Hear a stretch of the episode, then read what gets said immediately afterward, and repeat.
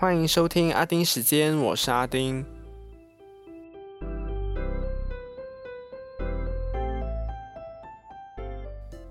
我最近不懂为什么会被 YouTube 的演算法推到玫瑰同龄眼的影片。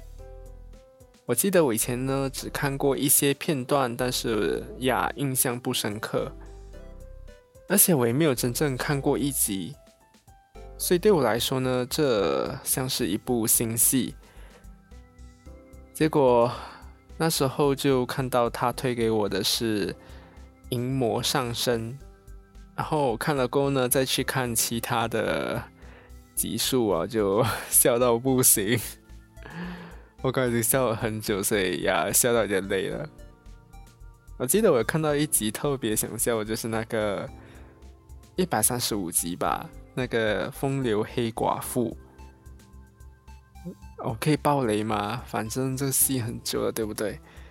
那在第二十一分钟左右的时候，呵 那个人就拿着呃猪肉，然后就整个袋子直接扫过去那个呃火鸡那边，那个火鸡整个被打中，他就整个飞下去，那个我真的笑超久啊！我笑到没有力了，现在。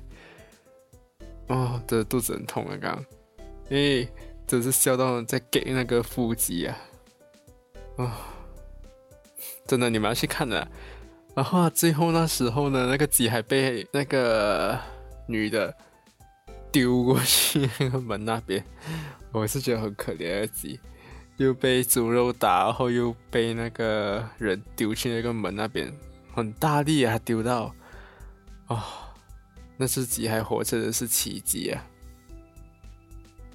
所以没有看过《玫瑰同龄眼》的你们真的要去看哦，觉得很好笑，尤其是再加上那个圣主如呃这个资深前辈，他讲话，然后问题是他讲的话又很有时候很好笑，就很震惊的在讲那些有点猥亵的话，感觉 就觉得超好笑的。呀，整个戏真的是很经典。然后我没有想到，哇哦，原来台湾以前就那么前卫的戏了。我记得我在 Wikipedia 上面看到的是叫类戏剧呀，我不懂是什么意思啦。但是我知道，从小到大，电视台都不会播这种这样大尺度的戏。嗯，真的是，不管是马来西亚或者是新加坡都一样。所以，嗯，这让我大开眼界哇！台湾那时候就那么的前卫的戏了，所以真的没有看过的呢，你们真的要去看哦。好了，今天呢我就准备了两则新闻，虽然我知道很多新闻，像是中国跟菲律宾又在南海那边起冲突。中国呢，就是说菲律宾呃闯进他的海域，菲律宾呢就是说哦我们的船被那个中国海警攻击，那个渔船之类的，呀那时候又在吵了。然后我还记得就是菲律宾叫中国 back off，哇我这个傻眼，超凶诶。但是南海的问题呢，肯定还是会持续的。尤其是牵涉到那么多国家呀，应该还会有更多的类似事情啦。就像马来西亚就好了，整天中国海警都跑过来我们这边呢，所以搞不好以后呢，就会真的时不时就看到南海的问题。但我今天要说的两则新闻呢，都不关南海的事情。好啦，就话不多说，进入今天的阿丁看天下。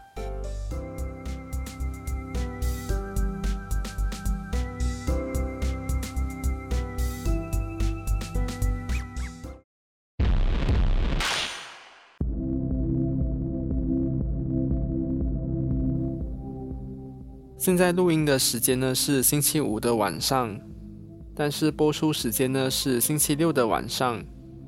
那星期六呢，也就是马六甲周选的投票日，所以也就意味着，现在你在听的时候，官方成绩可能已经出来了。或者也可能票已经开到七七八八了。那不管是哪一方胜选呢，其实真的要注意民意啊。因为我之前呢就看到新加坡的媒体 CNA 就去做了街头访问，然后这一位受访者就说到，不知道投票有什么用，因为投了过后他胜选，可是呢他又跑去跳槽，投到最后结果还不是一样。哇，这句话真的很深刻。所以我就打算来说这则新闻。那如果你知道马来西亚的话，不是只有椰浆饭、大红花、双峰塔、黄明志这些，还有世界闻名的政治青蛙。那什么是政治青蛙呢？简单来说，就是在政党联盟之间跳来跳去，有的时候呢也会跳变成呃独立人士。那他们跳槽的原因呢，可以是千种，但是你大部分听到的呢，都是为了选民的利益。嗯，好，我不想再继续说下去了，剩下的你们应该自己都明白。啊，虽然我们无论是国会还是人民，都一直有在讨论反跳槽法令，但为什么这个法令一直无法落实？那是因为。落实的话呢，就可能会违反宪法保障的解社自由。那我这里就说几个案例，很简单说而已。所以如果你想要更了解的话呢，就要自己去找咯。就好像槟城州政府有落实自己的反跳槽法，但从来没有用来真正对付过便捷议员。那吉兰丹州政府在一九九零年。也制定了反跳槽法，但是有两名州议员因为跳槽而被革除他们的州议员职务。那他们呢就将州政府告上法院。最后判决结果是，反跳槽法和联邦宪法有冲突，而宪法呢是国家最高的法律，所以他们最后都恢复了州议员的职务。然后那条反跳槽法呢也就失效了。所以如果真的要落实反跳槽法，那就必须要修宪了。但是修宪要成功的话，就要获得超过三分之二的国会议员支持才能修宪。所以除了门槛极高以外，跳槽的人呢不分政党，人数众多，所以。反跳槽法就一直无法落实啦。那我是觉得，比起反跳槽法，罢免法可能还容易一些，但还是有许多需要思考的事。然后还有很多问题啊，像是怎么制定罢免的程序，然后投票率要多少，然后票数要多少才过关等等。然后要分几个阶段来进行，还是怎样？所以很多问题，然后再加上刚刚同一个问题，立法者中呢不乏跳槽者，所以真的会定一条对自己不利的法令吗？嗯，你自己想一下，我是觉得很难呐。第十五届全国大选最迟会在二零二三年举行。但是现在都已经快二零二二年了，立法修法不是在玩家家酒，所以要在大选前落实罢免法或者是反跳槽法这些的话，除非是出现奇迹，就是朝野一起共同合作，就是完全没有说哦我要反对哦我要怎样怎样怎样，就两个都 OK go OK go 那种感觉的话。不然真的是不太可能会发生了。那我个人呢，对这次的周选不是很看好，因为疫情可能导致投票率低，然后选民的失望也可能造成投票率进一步拉低，甚至还有可能出现投废票来反映民怨，然后再加上国盟和国政这次都分开上阵，所以可能造成选票的分散。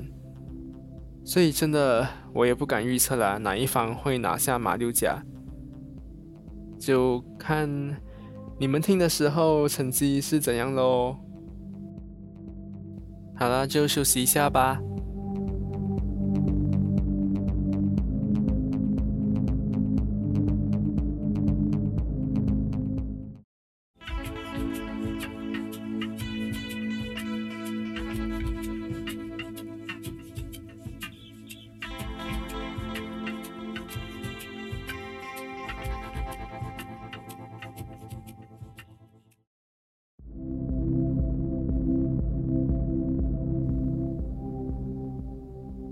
十一月十六号，美国总统 Joe Biden 和中国国家主席习近平举行了视讯会面。世界两大经济体在关系那么糟糕的情况下，这场会面当然是受到全球瞩目。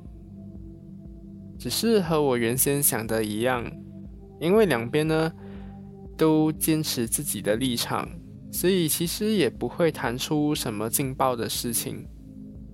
顶多就是用这场会面缓和一下两方的紧张关系，就打打招呼啊，嗯，所以最后呢，感觉也是如此，并没有什么重大的变化。那说到很像是没有什么大新闻，这样为什么我还要说这场会面呢？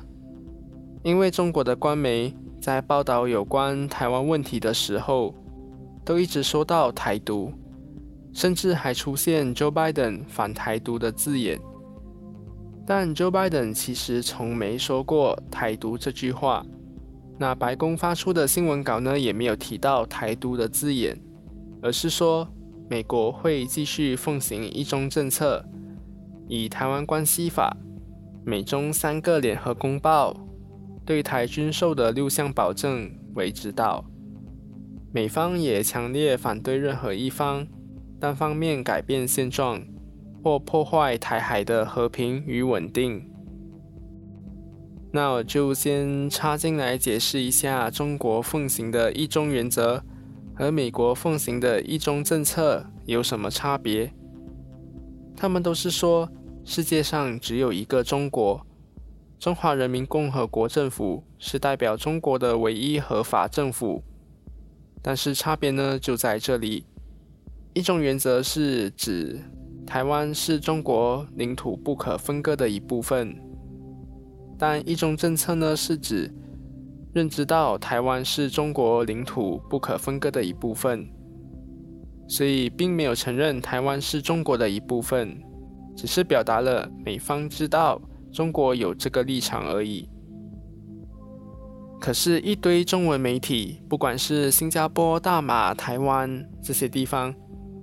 都直接拿中国官媒的说法来报道，当然也有看到媒体在过后做出修改，但很多网民呢是在当时看到了，就可能不会再看到修改后的内容，就一直在那边说，哈哈哈，你看 Joe Biden 反台独诶。可是，在当天的视讯会面后，Joe Biden 在受访时说了，台湾是独立的。台湾自己做决定，哇！这句话呢，就点出了一个新的爆点，是不是美国支持台独啊？然后过后，Joe Biden 就被媒体追问，那个独立是指什么？他就说，美国完全没有要改变政策，是要台湾他们自己做决定，不是美国，美国也没有鼓励台湾独立。而美国呢，是鼓励台湾按照《台湾关系法》的要求做事。那这次他就真的有提到台独了，但是他有反台独吗？也没有啊。他说的是不鼓励，not encouraging。OK。好，这里就再科普多一下。一直听到《》，《台湾关系法》。台湾关系法台湾关系法到底是什么？为什么美国一直要强调呢？它是在美国和中华民国断交后，授权美国人民跟台湾人民继续在商业、文化等方面继续维持关系，当中也包括美国将在防卫能力上帮助台湾。所以中国一直对台湾关系法的存在很不爽。好，科普完毕。其实美国不支持台独呢，一点也不意外。如果美国支持台独呢，才是大新闻。